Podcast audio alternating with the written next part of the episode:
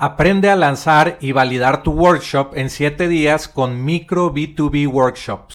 Este es un producto digital al que obtienes acceso instantáneo ahora.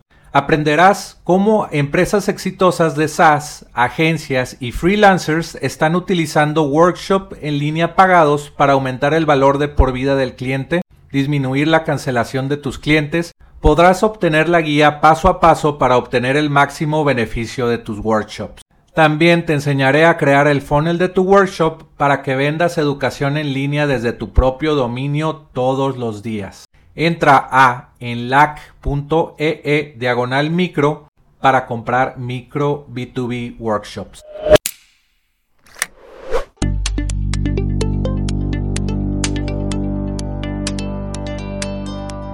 Aprenderás sobre la excitante industria de ingresos recurrentes con software, historias de fundadores de empresas de software, tips de internet marketing y recomendaciones de apps para crecer tu negocio. Soy Jorge Díaz y te doy la bienvenida al podcast de Software como Servicio.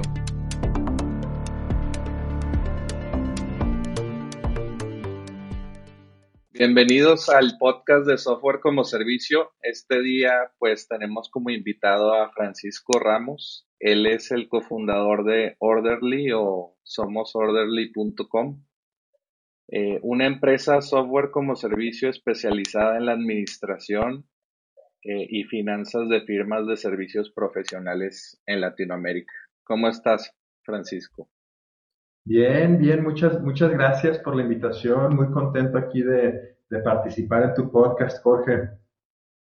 Sí, mucho gusto, eh, Francisco. Ahorita estábamos platicando antes de la llamada. Nos, nos, nos acabamos de conocer, pero pues va, vamos a aportar mucho valor en esta entrevista porque me parece muy interesante Somos Orderly. Muchas, muchas gracias. Sí, de hecho la marca se llama Orderly y, le pusimos Somos Orderly al dominio porque tenemos ganas de hacer comunidad alrededor de, nuestro software y pues sí, efectivamente estamos en el mundo de software como servicio SaaS, eh, tratando de encontrar nuestro espacio en un nicho muy específico, ¿verdad? Sí, pues eh, yo inicié este podcast como en diciembre de, del 2019, antes de la pandemia, ¿verdad? y pues tratando de, juntar a todos los creadores de software como servicio como tú en, eh, y pues compartir su conocimiento y pues si otros emprendedores o inversionistas eh, pues quieren juntarse con ustedes o, aprender, pues aquí está esta comunidad, ¿verdad? Excelente, me parece súper, súper bien. ¿Y tú de, tú de dónde eres? De, de Guadalajara, creo, ¿no? Sí, yo soy aquí de Guadalajara, este, toda la vida de Guadalajara, aunque hice la carrera en Estados Unidos y trabajé por allá un par de años. Después de seis años de estar allá me regresé otra vez a Guadalajara y ya llevo aquí más de diez años. Excelente. ¿Y qué estudiaste allá y dónde estudiaste en Estados Fíjate que estudié en una universidad que se llama Washington and Lee en, en Virginia. Estudié este, contaduría y negocios y después trabajé en el ramo de finanzas un par de años. Entonces de ahí viene como este gusto que tengo por los números, por la administración, por las finanzas, por los negocios. Pues realmente fue la, la carrera que estudié. Ya después, estando aquí en Guadalajara, estudié un MBA en el IPADE y eso me abrió el panorama sobre cómo construir las diferentes áreas del negocio. Y en retrospectiva, unos años después de haberme graduado, creo que cualquier emprendedor puede descifrar simplemente trabajando lo que se requiere. Eh, sin embargo, este, sí han sido, han sido buenas experiencias y de ahí salido una buena red de contactos. Oye, ¿y qué, qué es Orderly? Me, me, da mucha curiosidad que cuentes como tu perspectiva. ¿Qué es Orderly? Orderly definitivamente es un SaaS, o sea, es un, es un software que lo entregamos como servicio a través del Internet. Nuestros clientes se loguean a través de, de, Google Chrome o de Firefox a utilizar nuestra plataforma. Es un software que te ayuda a llevar todo el tema de tu, la administración financiera de tu empresa de servicios. Entonces, lo que, lo que yo me di cuenta eh, es que tenía yo una agencia de marketing digital que empecé hace 10 años junto con otro socio. Y conforme fuimos creciendo, eh, nos costaba mucho trabajo a nosotros llevar un buen control de nuestros números, o sea, desde preguntas tan sencillas como eh, cuánto me deben los clientes, o cuánto tengo que pagar a proveedores, o cómo va a estar mi flujo en el banco, o sea, nos costaba mucho trabajo resolver estas preguntas y aunque éramos organizados y teníamos Exceles, la verdad se nos complicaba. Y entonces empezamos resolviendo el problema para nosotros mismos. Creamos un software interno para llevar nuestra propia administración y, y con nuestro equipo de desarrollo decidimos después hacerlo un spin-off. Entonces hace cuatro años que Orderly se vuelve su propia empresa, ya con su propio equipo dedicado. Sin embargo, todo el entendimiento del problema inicial fue resolviendo pues una, una necesidad que, que yo mismo tenía para llevar ese control de los números de la agencia. Eh, con, el paso del tiempo lo fuimos abriendo Orderly hacia otros nichos de servicios. Por ejemplo, despachos de abogados, despachos de arquitectos, de consultoría, de servicios de mantenimiento, de limpieza, industriales, etcétera. Todos aquellos negocios cuyo, cuyo core business sea servicios profesionales. Eh, lo que sucede es que en el mundo tradicional del software hay, hay buenos programas que sirven para llevar la administración de empresas comercializadoras. Entonces, empresas que compran productos y los llevan a sus almacenes e inventarios y después los venden a clientes, o sea que comercializan productos, ya hay soluciones en el mercado que hacen esto relativamente bien, pero como que nadie dijo, ah, vamos a crear algo especial para todas aquellas personas que nada más son gente y el, y el tiempo de sus gentes eh, ofreciendo servicios, como que nunca nadie pensó en una lógica especializada para nosotros. Y entonces ahí fue donde encontramos un hueco inicial para resolver el problema. Y, Orderly hoy en día es eso, un, software en la nube para llevar administración financiera de empresas de servicios profesionales. Oye, es, es, muy interesante lo de que crearon un software dentro de, su empresa de, marketing digital, ¿no? Que me, me, recuerda la historia de Basecamp o algo así, que eran una, bueno, no me acuerdo si una empresa de desarrollo y luego hicieron su, su, ¿cómo se llama? Project Manager y luego pues ya es de los más grandes eh, empresas de SaaS, ¿no?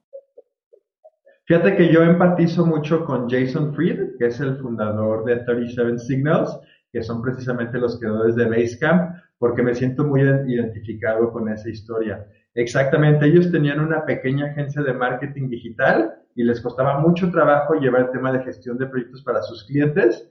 Inventaron un software sencillo para ellos mismos que era Basecamp. Y bueno, y, ellos ya llevan, creo que unos 12 o 15 años en el mercado. Y, se volvió un software líder para llevar gestión de proyectos de empresas de servicios.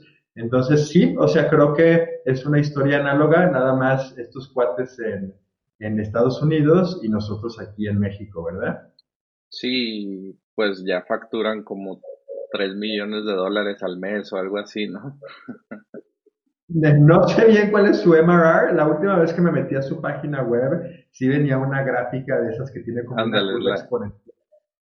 Ajá, y entonces no sé cuántas empresas utilizan ahorita, pero sí deben de traer un MRR de este una locura, ¿no? O sea, sí, sí sería sí sería razonable pensar que traen facturaciones de 3 millones de dólares mensuales o posiblemente más. Están muy fuertes, es solución líder del mercado a nivel internacional. No, y además Jason Fried ha escrito este, varios libros, ¿no? O sea, uno de ellos que me gusta mucho es el de, el de Rework, o sea, en donde explica toda su filosofía acerca de cómo construir una compañía, este, o sea, una mentalidad super lean, este, el validar rápidamente experimentos, el inclusive trabajar todos de manera remoto. Yo creo que para muchos emprendedores que están haciendo un producto SaaS, este, simplemente vale la pena explorar toda la filosofía de este cuate porque hay muchas compañías SaaS que se rigen o que operan eh, religiosamente bajo la filosofía de, de, estos cuates, ¿no? O sea, sí es muy, muy popular. Sí, ahorita se, se me vino a la mente, bueno, que estábamos hablando de, de empresas que facturan mucho al mes. Tú que eres marketer, ¿conoces ClickFunnels?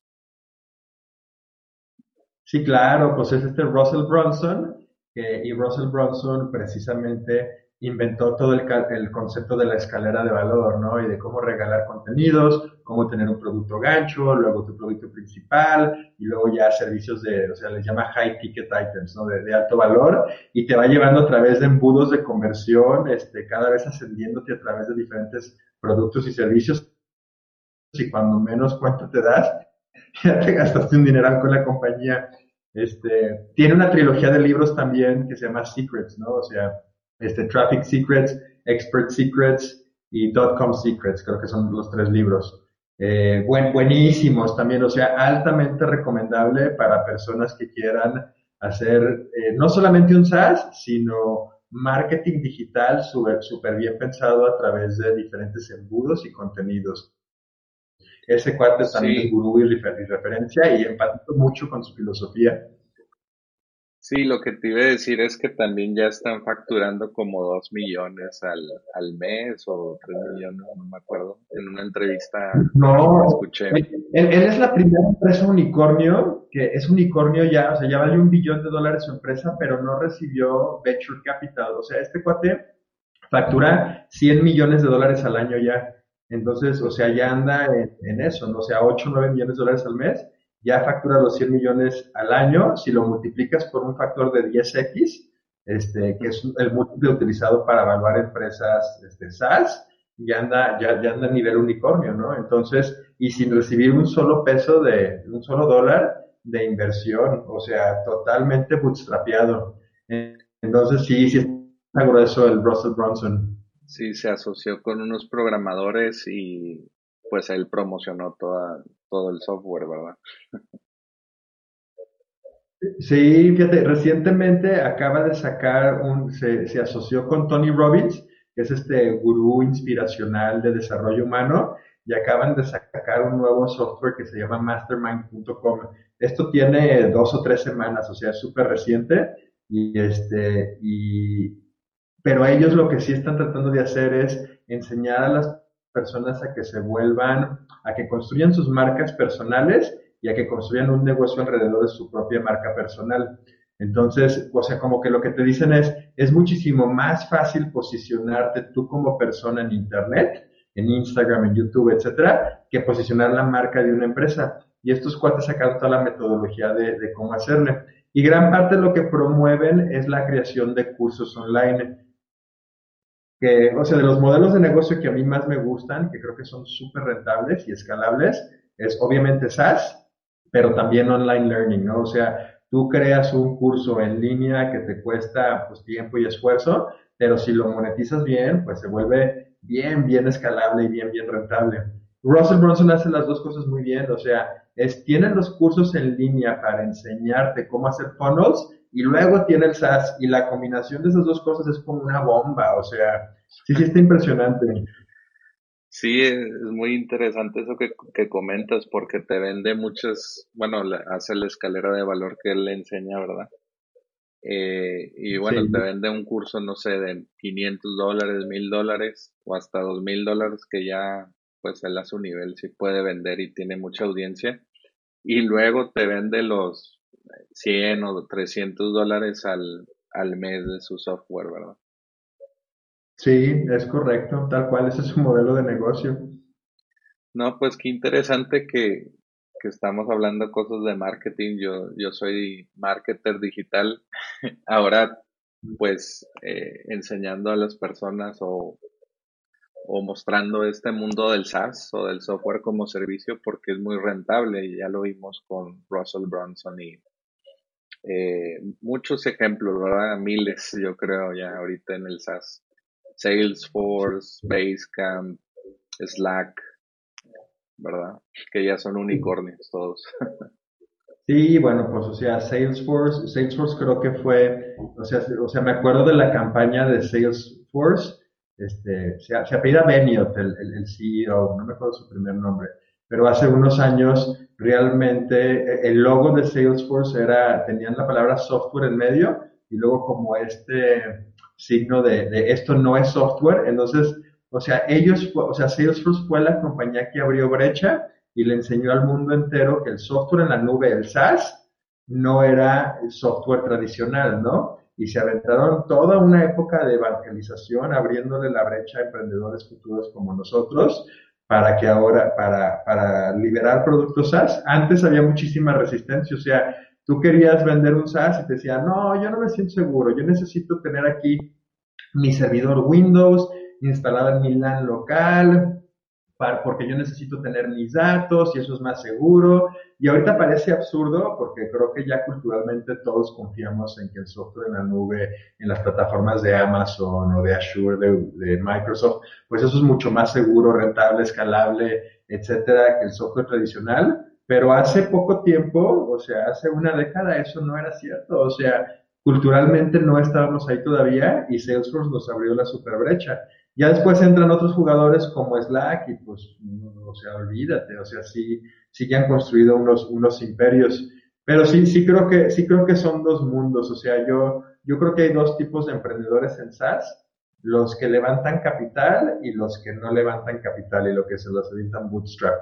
Y son como dos caminos muy, muy diferentes, ¿no? O sea, sí, sí creo que, y yo lo he vivido, o sea, yo no levanté capital para Orderly todo lo he fondeado a través de utilidades que hemos generado de la agencia de marketing digital. Y ha sido bastante doloroso, o sea, ha sido un proceso de años, de millones de, pesos, o sea, estamos hablando de, o sea, poquitos, cientos de miles de dólares, pero, pero que te cuestan a ti de tu propia bolsa, porque lo que sucede es que en el juego de SaaS sí, sí es muy rentable, pero es difícil también. O sea, ya hay que reconocer que el desarrollo de software es caro. O sea, los programadores no, o sea, son sueldos buenos, ¿no? O sea, cobran bien.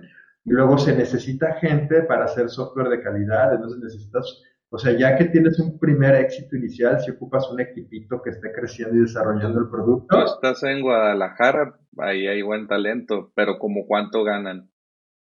De todo, o sea, o sea, depende de si hablan inglés o si no hablan inglés. Si hablan inglés, entonces el sueldo se les duplica, porque entonces ya, ya, o sea, ya estás compitiendo contra los oracles y contra, contra las fábricas de software que exportan a Estados Unidos, se vuelve muy, muy difícil. O sea, esos chavos perfectamente pueden ganar 30, 40, 50, 60 mil pesos al mes, ¿no? Este, eh, si hablan inglés. Si no hablan inglés, pues la mitad de eso, más o menos.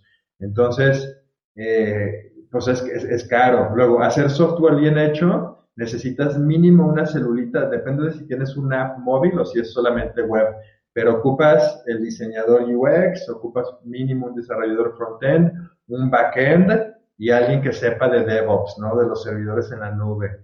Este, más probablemente si haces Agile, un Scrum, entonces, o sea, una célula eficiente tiene mínimo unas cuatro o cinco personas y de ahí para arriba. Entonces, eso es lo que se requiere para hacer ya un productito de calidad. Entonces, le metes lana a desarrollar el producto, ¿no? Luego que el mercado lo quiera y lo reciba, todo el tiempo tienes que estar validando. Entonces, pues eso, o sea, ese es un show, o sea, que tengas, que generes ese product market fit en donde lo que estés inventando verdaderamente resuelva una necesidad real de mercado y que la gente esté dispuesta a pagar por tu producto. Entonces, eso es difícil. Y luego ya que tienes un producto que dices, oye, pues va, o sea, ya tiene suficientes features, a la gente sí le gusta, no estoy perdiendo usuarios cada mes, o sea, retengo un gran porcentaje de mis usuarios, tengo un churn bajo, o sea, a todo dar, luego le tienes que meter lana a marketing, o sea, para darte a conocer. Este, puedes tener la mejor tienda del mundo, pero si está en medio del desierto y nadie te conoce, es muy difícil. Entonces, pavimentar carreteras para que lleguen a la tienda, pues eso es marketing, ¿no? O sea, que si los funnels o que si orgánico a través de redes, hay diferentes mecanismos de marketing para llevar a la gente a tu producto. Y entonces todo eso cuesta. Entonces, pero sí, o sea, te de cuenta, si tú analizas el estado financiero, el estado de resultados de un SaaS, o sea, o sea, si tú tomas tus ingresos menos el costo directo de servirle el software a la gente, pues traes unos márgenes de utilidad del 80%, ¿no? Es, es, ridículamente rentable. No más que tienes que reinvertir mucho de ese, mucha de esa lana en seguir desarrollando y en darte a conocer. Entonces, no es un modelo, en mi opinión, o sea, considerando que tengo una agencia de marketing digital que es meramente servicios profesionales, ese es un modelo de negocio de servicios, no es como consultoría. versus SaaS, que es, o sea, comparando ese modelo de negocio, el modelo de negocio de SaaS, pues es, es mucho más complejo y más difícil y hay que meterle pues tiempo y lana en serio. Entonces, pues tampoco está así que te digas tan fácil, ¿no? Este, Por eso mucha gente levanta capital, porque dices, no, pues, pues, pues de dónde, o sea, necesito ir a levantar capital para que esto crezca bien y rápido. Y entonces, pues ya te tienes que volver, o sea, ya entonces ya te tienes que volver un emprendedor bien profesional y ya el juego de levantar capital, pues ya es otro juego. Sí, y es, es interesante eso que dices de, de que ya tenías un negocio y lanzaste el SaaS eh, con, con, ayuda de ese negocio y yo creo que eh, ese es un mensaje que yo quiero eh, como esparcir con los, con los emprendedores o con los que ya tienen un negocio andando o inclusive con los marketers digital o los que venden infoproductos en Latinoamérica.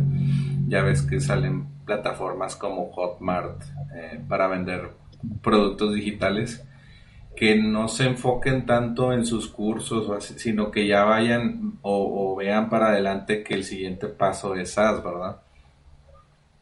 Sí, o sea, si, si tú dices, oye, yo soy emprendedor, quiero llegar a SaaS y no quiero levantar capital, ¿cómo le puedo hacer? O sea, un, un camino es, o sea, vuélvete muy bueno como un profesional, en, o sea, ofreciendo servicios, genera servicios de calidad, construye una marca personal para que te ubiquen. Ya teniendo algo de marca personal, o sea, si empiezas a tener arriba de unos 10 mil seguidores en Instagram o en YouTube, les empiezas a vender cursos, esos cursos te dan flujo, este, esos cursos también te permiten entender qué es lo que le duele al mercado o a la gente y ya teniendo más conocimiento y rentabilidad generada a través de cursos o servicios, reinviertes eso en construir un primer producto SaaS y sí se puede hacer de esa manera. Y yo creo que otra gran sugerencia sería asóciate, o sea, asegúrate que a lo mejor que mínimo haya dos socios en la empresa, uno que sea el CTO, que sea un, un, gurú de,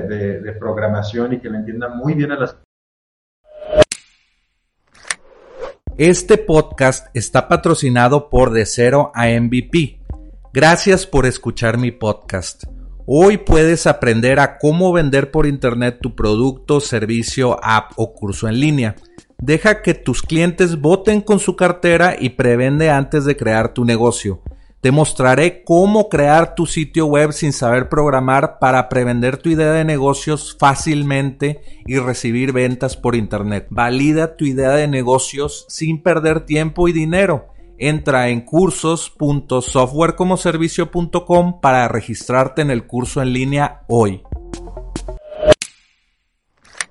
Aspecto técnico y que él se encargue del producto y el otro que sea muy bueno para marketing y ventas y mercado y todo eso, ¿no? Entonces que se que construya toda la, la parte de marketing, ventas, customer service y este y probablemente ese es el CEO de la compañía típicamente. Esa dupla funciona muy bien es, es bastante factible que si tú tratas de contratar a un CTO, eh, o sea, y, si es bueno, te, te, te, lo, te lo bajen, ¿no? O sea, muy fácilmente puede conseguir chamba en otro lugar. Y si te quedas sin CTO y queda ahí el software nomás volando, o sea, es, pues es altamente peligroso y riesgoso eso.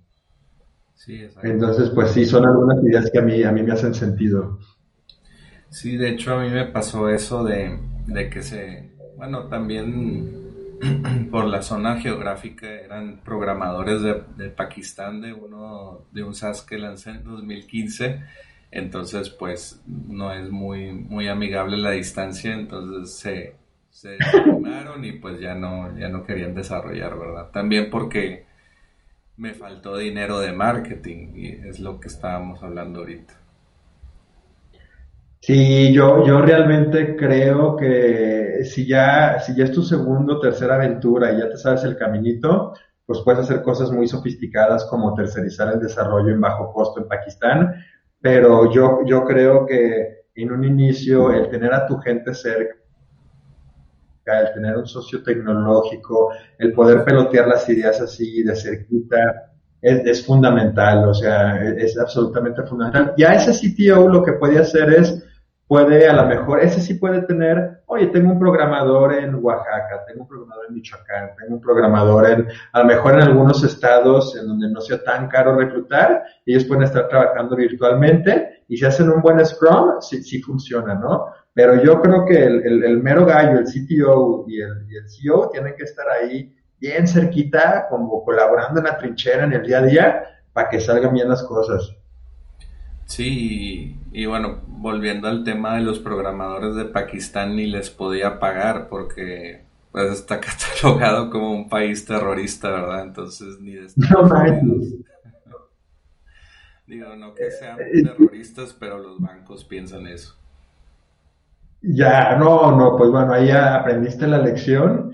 Este, probablemente hay buen talento en Latinoamérica o, o así, este, y entonces, pues sí, o sea, eso es tratar de reducir riesgos y brechas culturales. Entonces, eh, pues así está la onda, o dar stock options, ¿no? o sea, a los programadores para que dices, bueno, no, les voy a pagar sueldos de mercado, pero sí les pago con ciertas acciones y entonces pues, te, sale a mejor costo en un inicio el, el desarrollo. Y si pega, pues repartes la recompensa con el equipo. Esa es otra manera también. Sí, sí.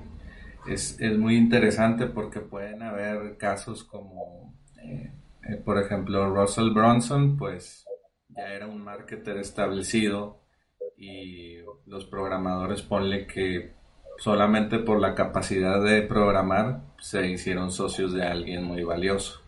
Entonces los desarrolladores tienen eh, pues muchas muchas posibilidades en este mundo, ¿verdad?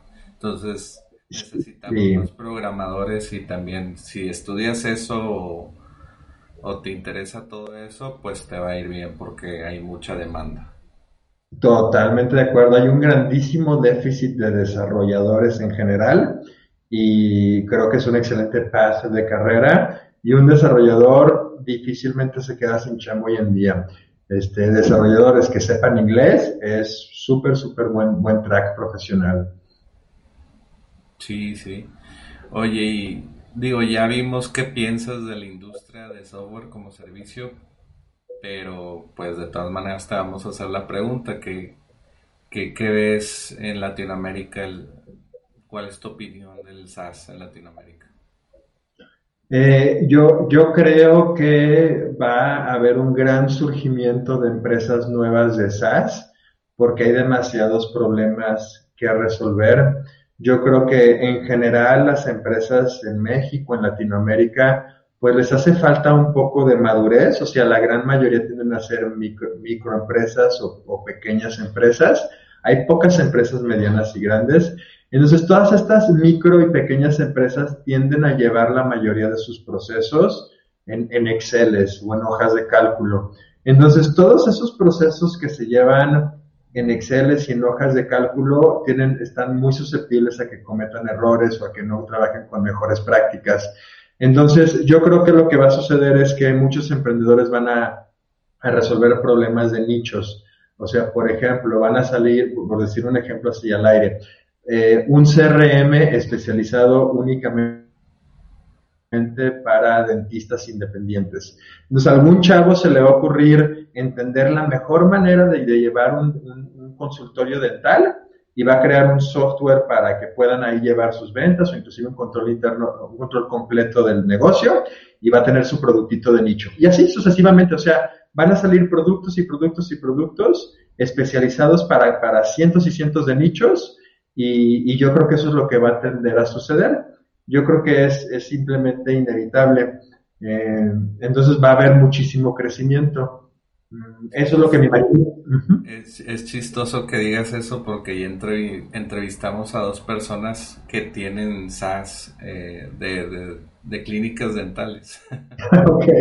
Bueno, yo lo dije así totalmente al aire, pero puede ser de lo que quieras, o sea, puede ser de, oye, tengo una, tengo una empresa industrial que comercializa máquinas para crear tuercas. Ah, perfecto, va a haber un SaaS para esas empresas, ¿no? O sea, creo que se va a nichar muchísimo la industria porque la mayoría de las personas prefieren un software específico y especializado a un software como que demasiado universal.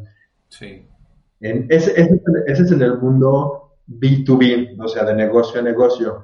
En el mundo B2C, pues ese ya es un juego muy, muy diferente. o sea, esas, son las apps que tenemos en nuestros celulares, en los iPhones, en los Androids.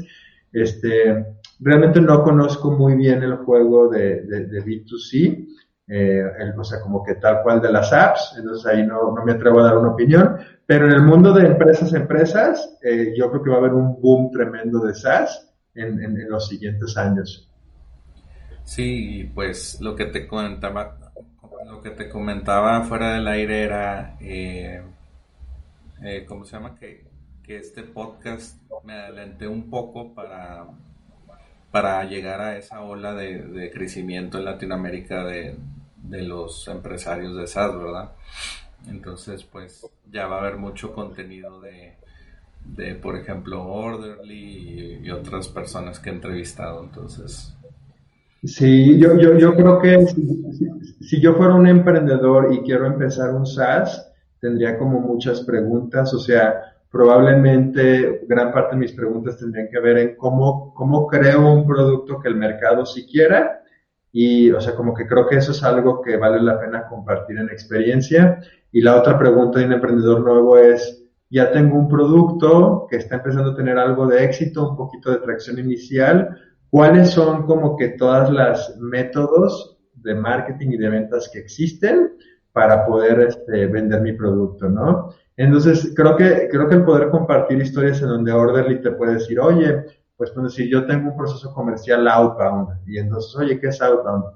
No, pues prospecto, o sea, hago base de datos, prospecto en frío, y luego agendo demos y una vez que tengo el demo agendo un free trial y después del free trial genero un primer pago y tengo todo un proceso bien hecho de, de, de outbound y éxito de cliente para tener mis clientes y eso es lo que a mí me ha funcionado. Pues decir, esa historia valdría la pena platicarla, que puede ser muy diferente de la historia de un cuate que tiene un SaaS para clínicas dentales en donde a lo mejor no hace outbound, él hace puro inbound y tiene un montón de contenido allá en, internet, en redes, en, Google SEO, recibe un montón de leads y luego de esa manera, este, a lo mejor no, no hace con personas, ofrece un free trial directamente a través del producto y digamos que es como product-led growth, ¿no? Y esa es otra manera de crecer. O sea, yo creo que si los fundadores compartieran a tu audiencia sus estrategias específicas de cómo le hacen para vender y crecer, sería bien valioso. Y también que compartieran historias de, oye, ¿cómo encontraste Product Market Fit, no? O sea, ¿cómo lo hiciste para asegurarte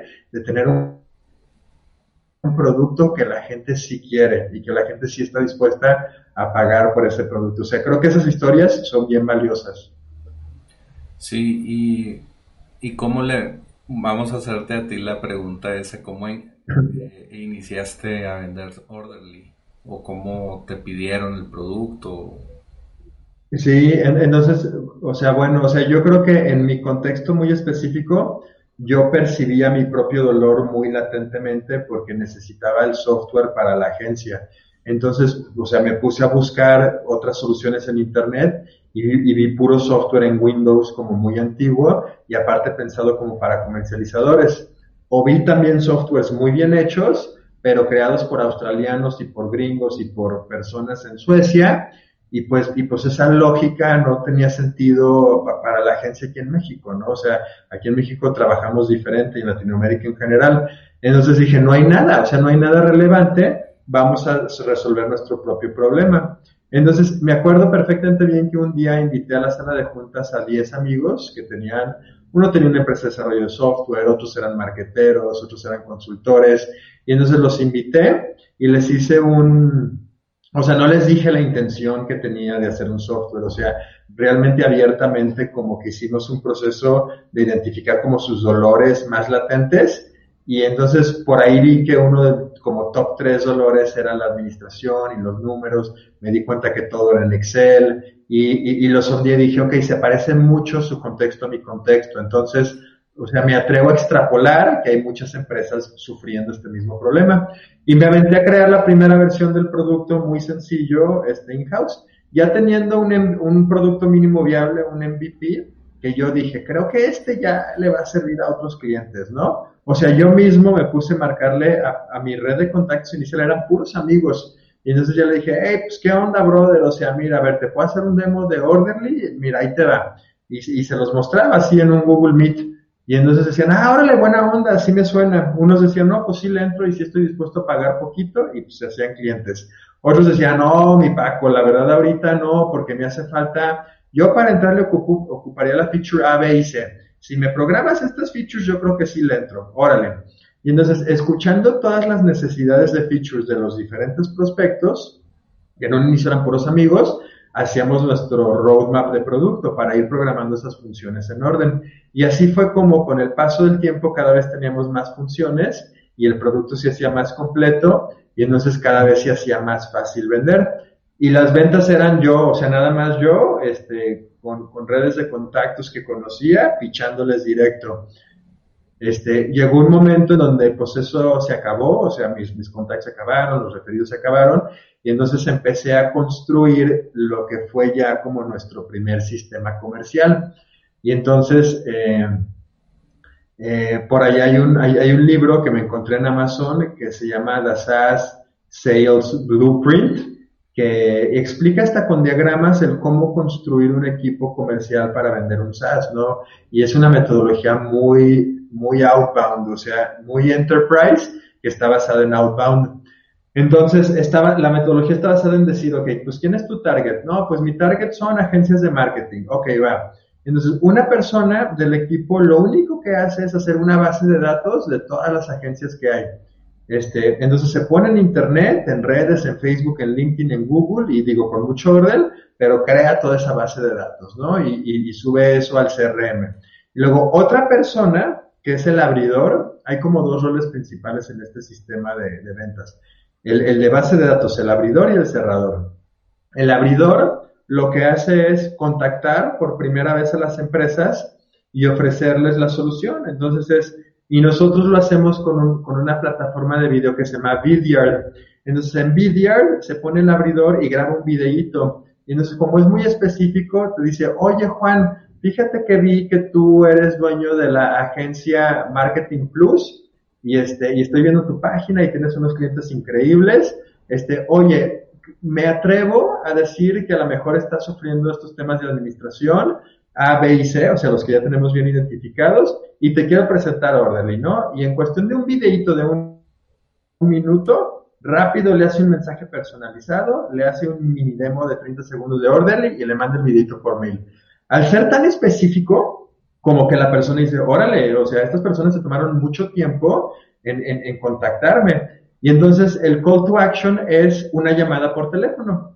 Y le pide a, Juan de, de, la agencia una llamada, el abridor, y entonces dice, oye Juan, y entonces en esa llamada lo califica al prospecto. Le hace más preguntas, ve si realmente es buen fit para Orderly, y si sí es, entonces le dice, oye, ¿te puedo agendar un demo de media hora o de 45 minutos con alguien más de nuestro equipo que es experto en administración de agencias? Ahora le va, le pone fecha de hora al demo y luego ya llega el cerrador. El cerrador se avienta el demo uno a uno, muy alineado a los dolores del cliente, y, el, y la meta del cerrador es agendar un free trial de 30 días. Entonces dice, oye, no te cuesta nada, nada más 30 días te lo implementamos. Te voy a poner en manos de un ejecutivo de éxito, que es un experto en administración, que te va a llevar por un programa personalizado para implementar este producto. Ok, va. Y entonces, el, el, ya entonces se avienta el Customer Success Rep, se avienta la implementación y, cuando llega el, cierre del free trial, pues ya convierte al cliente, ¿no? Entonces, es un proceso de equipo muy manual, pero, pero sí es escalable, pues, porque tú puedes hacer equipos por por segmentos, o sea, puedes tener un equipo para los marqueteros, un equipo para los consultores, un equipo para los abogados, etcétera, etcétera, y se vuelve muy, muy escalable. Es caro, es un sistema caro de prospección y de ventas porque requiere de mucha gente y de muchos salarios.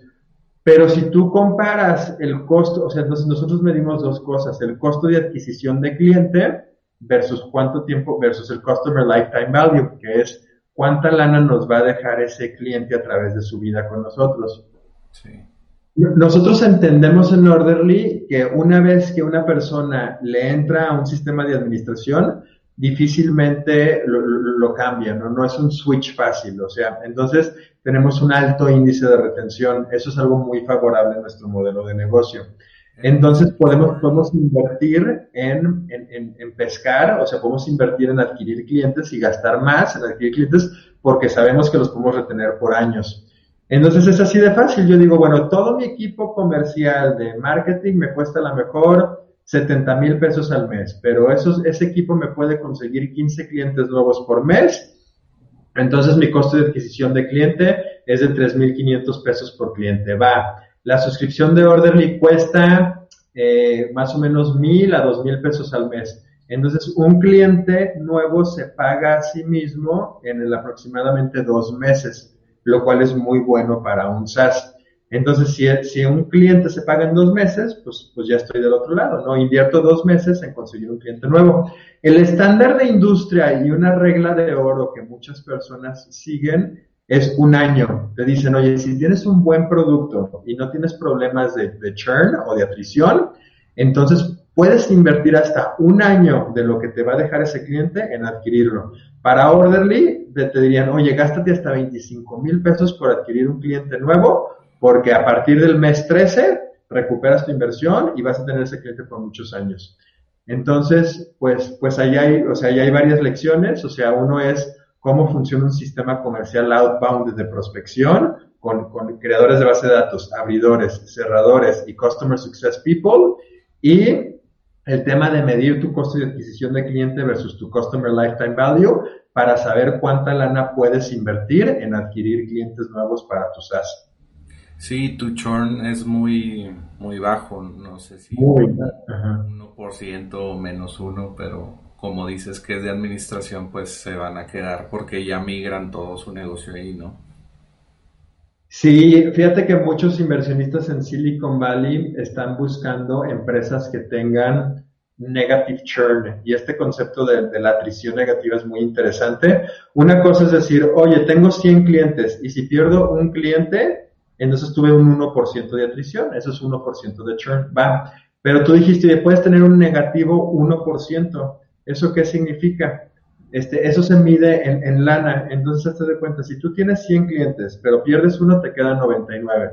Pero si de esos 99 a 5 clientes están tan contentos contigo que te compran el producto este, más premium que ofreces y te, y te pagan más, entonces en términos netos de ingresos a la compañía de MRR, eh, tuviste más ingresos con tu misma cartera de clientes y ahí ya tienes negative churn.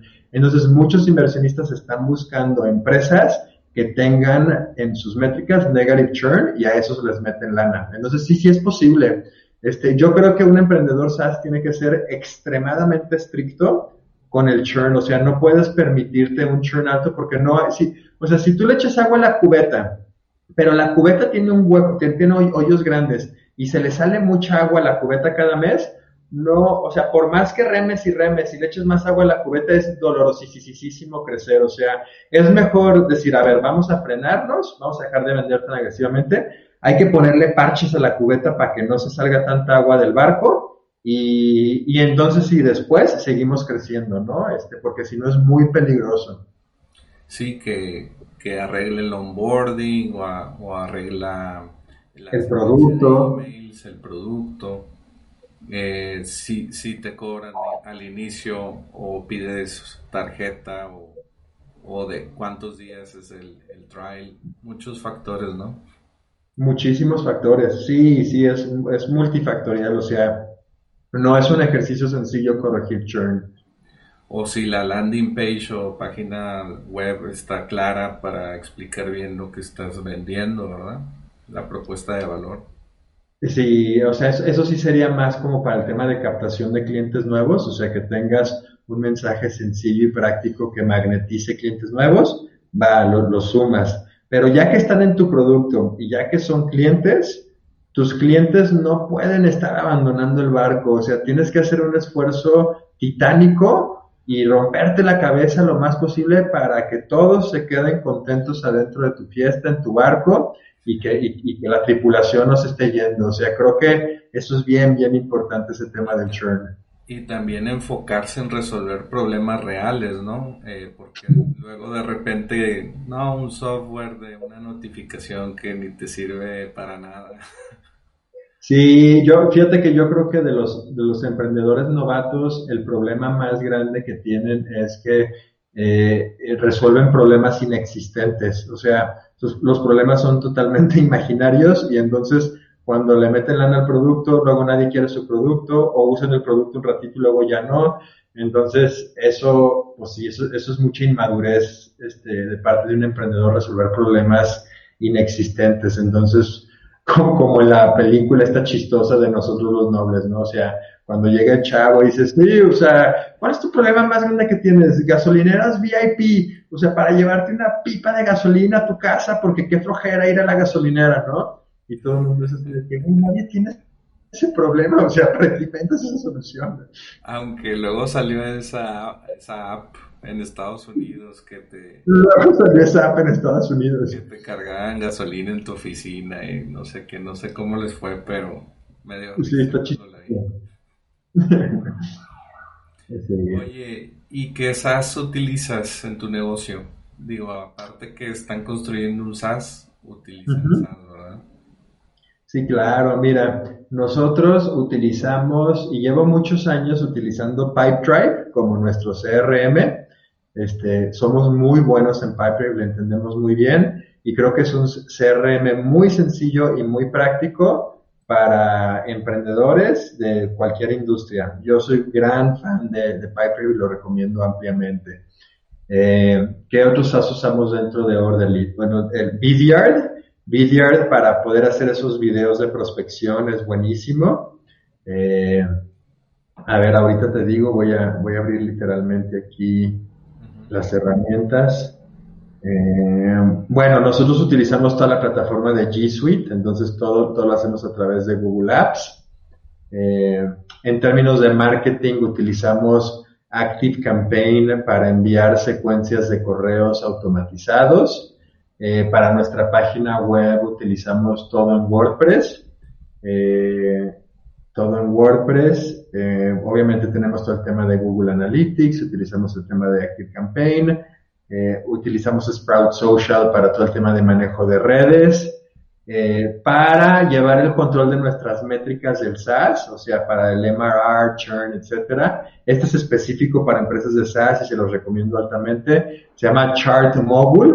Entonces en Chart Mobile tú puedes eh, llevar todo tu control de métricas SaaS. Eh, se conecta automáticamente con Stripe.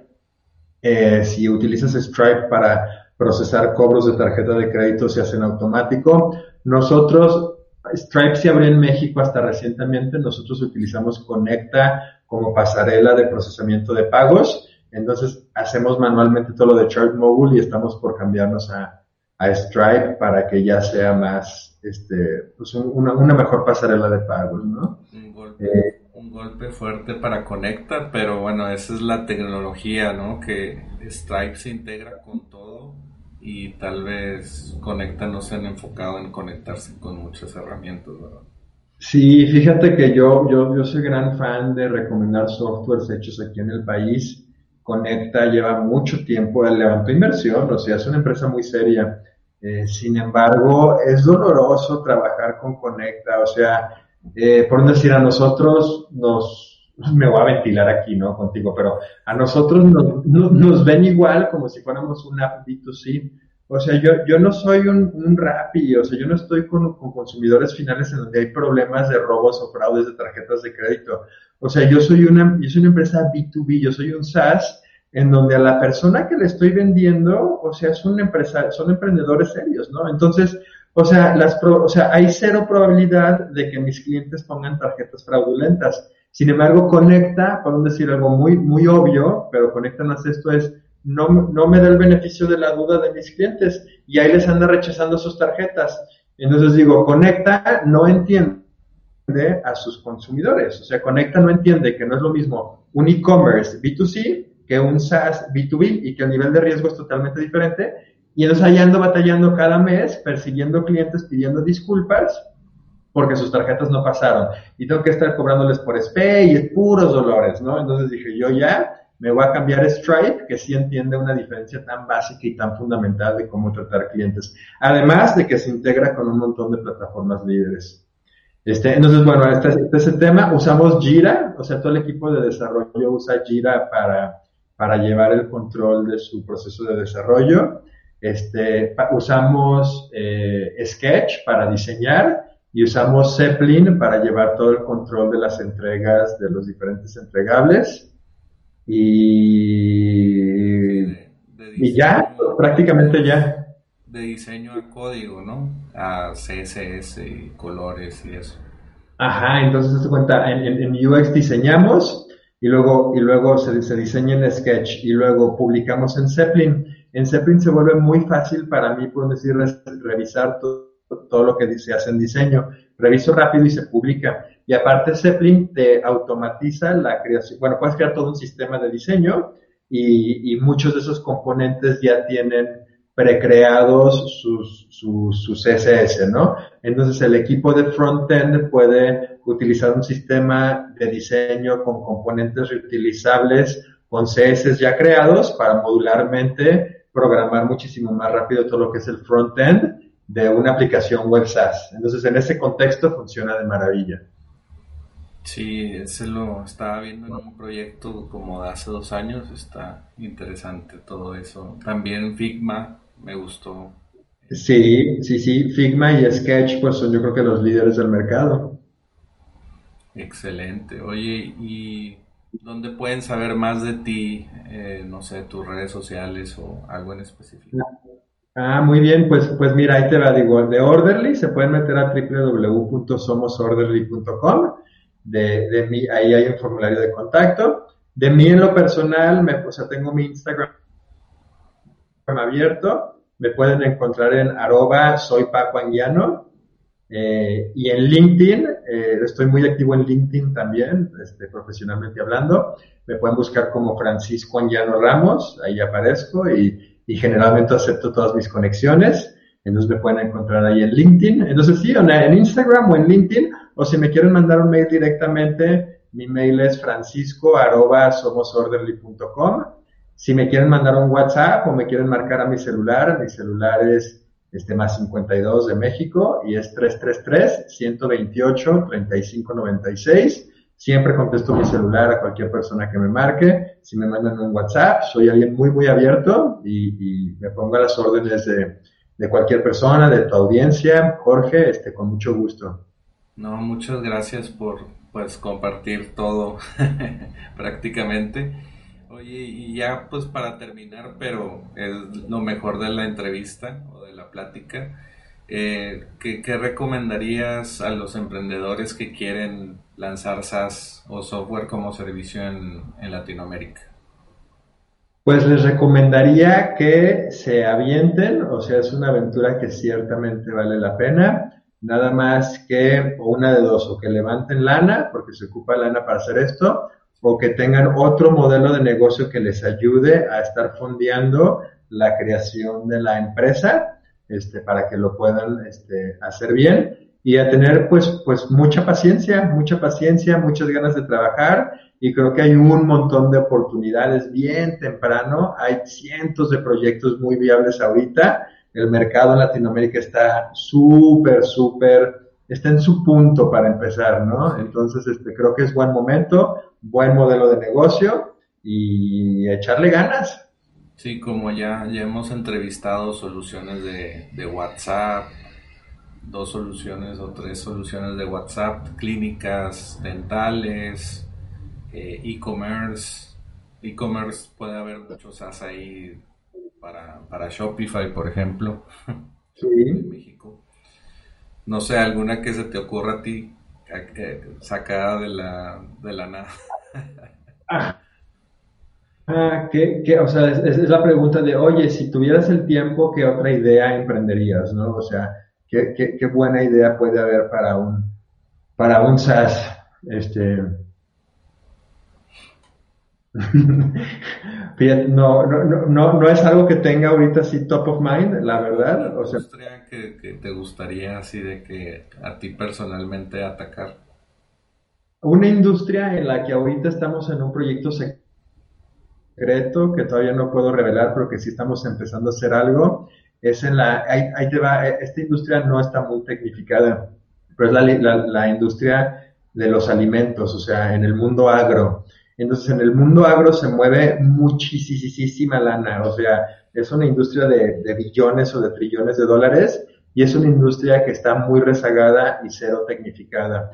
Entonces, cosas que tengan que ver con este, producción en el campo, que tengan que ver con comercialización a través de la cadena de suministro, que tengan que ver con mejorar en general todo el proceso productivo de la cadena o del supply chain del mundo de los alimentos, yo creo que son un montón de easy wins, ¿no? O sea, y hay mucha, mucha lana y mucho, mucho rezago. Entonces yo creo que ahí hay, hay una área que se puede explorar. Excelente. Pues muchas gracias por estos consejos y pues por darnos tu tiempo. Ya estamos casi casi 45 minutos o algo así. Bueno, la grabación dice 55, pero tengo que cortar ahí algunas cosas del inicio. Pero pues muchas gracias eh, por estar en esta entrevista y pues mucho gusto, Francisco. Igualmente, Jorge, muchas gracias. Este, qué buen proyecto, qué buen podcast. Este, encantado de participar y ahí me avisas cuando publiquemos el episodio. Sí, claro que sí. Muchas gracias y nos vemos en el siguiente. Hasta luego. Vale, buen día. Saludos. Gracias por escuchar Software como Servicio. Visítanos en innovapixel.com. Nos vemos en el siguiente podcast.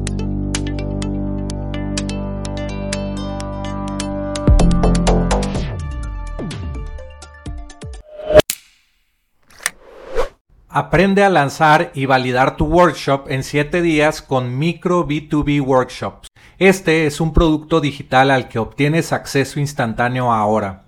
Aprenderás cómo empresas exitosas de SaaS, agencias y freelancers están utilizando workshop en línea pagados para aumentar el valor de por vida del cliente, disminuir la cancelación de tus clientes. Podrás obtener la guía paso a paso para obtener el máximo beneficio de tus workshops. También te enseñaré a crear el funnel de tu workshop para que vendas educación en línea desde tu propio dominio todos los días. Entra a enlac.ee diagonal micro para comprar micro B2B workshops.